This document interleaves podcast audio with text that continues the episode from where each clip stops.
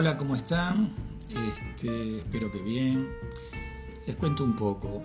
La mm, soncera psicoanalítica que me gustaría pensar hoy con ustedes es una, es una soncera que está muy difundida en nuestro medio y que como, como toda soncera, bueno, este es un carácter general me parece de la, de la soncera, adquirió, como diríamos, el valor de una sentencia que ya es incuestionable. En algún momento, sin embargo, esta soncera que, quiero comentarles despertó algunas resistencias en, en, muchos psicoanalistas. De modo que provocó lo que podríamos llamar una especie de grieta en el medio, ¿no? Sin embargo, bueno, en fin, como les digo, a la larga el estatuto sonso de esta sentencia se fue imponiendo y ya no despertó demasiada controversia. Bueno, voy al punto, digamos, el tema en realidad es muy, es muy simple y se manifiesta del siguiente modo. Cuando, por ejemplo, un estudiante desea transitar por primera vez los textos freudianos, es decir, atreverse a su lectura, ¿no? porque toda lectura es, debería ser un atrevimiento, es decir, explorarlos, realizar los propios descubrimientos, etcétera, etcétera, hay una voz venida desde las más altas esferas del saber académico que les ordena que solo pueden leer las traducciones de Echeverry. ¿no? Ustedes eh, las deben conocer, son todos esos libritos verdes ¿no? este, que están editados por Amor Ortu. Eh, entonces, la traducción que se les recomienda a, estos estudiantes, por ejemplo, que quieren aventurarse en la, lectura de Freud, enfatiza que es la única traducción, digamos, este, confiable y posible, ¿no? Por ejemplo, e, es esta traducción que, por ejemplo,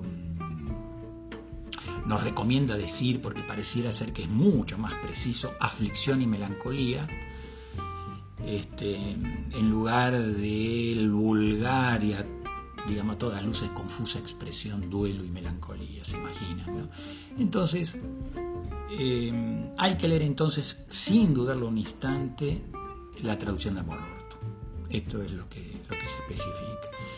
Y la verdad que en principio uno estaría tentado de sospechar que hay a lo mejor algún interés económico en esta recomendación, ¿no? como si se cobrara una comisión. Pero eh, la verdad se trata de algo mucho peor. Se trata de evitar lo que se juzga algo así como un peligroso desviacionismo ¿no? respecto de otras traducciones.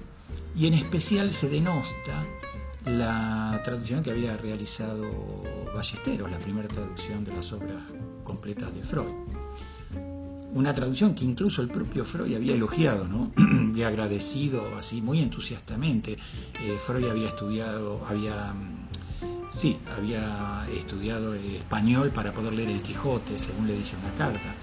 Y entonces eso después le permitió eh, juzgar el valor de, de, la traducción de Ballesteros, se le agradeció. Ahora, ¿qué pasó? Lacan en algún momento señaló con toda agudeza y justicia, la verdad es así, que Ballestero traduce equivocadamente pulsión por instinto con todo lo, la implicancia, digamos, conceptual que, que, supone esa, esa diferencia. ¿no? Pero a partir de allí, algunos colegas, ¿no? así, digamos, como con un curioso enojo de como diríamos, de políglotas consumados, como si tuvieran un manejo perfecto del alemán, repetían, llenos de indignación, la, concebida muletilla de que el instinto no es pulsión. Por supuesto, esta aclaración tenía su importancia, pero mm, la, la soncera que queremos señalar es más bien el fundamento, digamos, el fundamento sumamente peligroso en que se justifica esta valoración para determinar lo que se puede considerar correcto o en todo caso una desviación vamos a decir que el propio Freud, según algunos comentaristas, por supuesto, ¿no? es bastante ambiguo en el uso de los términos eh, pulsión y estímulo en la, en la obra. Es algo parecido a lo que a lo que le sucede en Introducción al Narcisismo, donde Freud habla del yo, a veces dándole el estatuto del yo sistémico y a veces en el sentido de la persona total, ¿no? Eh, en fin, bueno, nada, por suerte los americanos nos solucionaron y nos pusieron al abrigo de riesgos, de los riesgos de confundir este, en esta ambigüedad, este, extraviarnos conceptualmente y fundaron la, lo que, la psicología del yo, ¿no? que diferenciaba claramente un yo operativo y eficiente en, su, digamos, capacidad de adaptación a la realidad, que por otra parte también era innecesario definir, porque la realidad es lo establecido y consensuado por la mayoría, y un yo, un yo digamos, que ellos llaman libre de conflicto, un yo libidinizado ¿no? y propenso a, a ciertas torpezas neuróticas como escribir poesías o enamorarse, etc. Em, ellos nos dieron claridad en esta, en esta cuestión. Pero este tema es serio en el sentido de esta soncera, digamos, eh, que ahora pensamos en términos de las traducciones, es seria porque, a ver, ¿cómo lo digo? Pretende anular, digamos, el parentesco de ambigüedad que existe entre las lenguas, ¿no? En beneficio de encontrar una claridad que finalmente pueda mm, aniquilar las diferencias, sus diferencias. Y esto es riesgoso porque en rigor lo que está en juego eh, no es que las diferencias produzcan confusión, sino que cuando se las respeta y se las deja en libertad, se produce una insospechada riqueza conceptual. El pensamiento, digamos, cobra vida. Eh, no sé, este esmero, digamos, de, de, esa actitud, ¿no? de, esta suerte de vigías de Occidente, del pensamiento de Freud,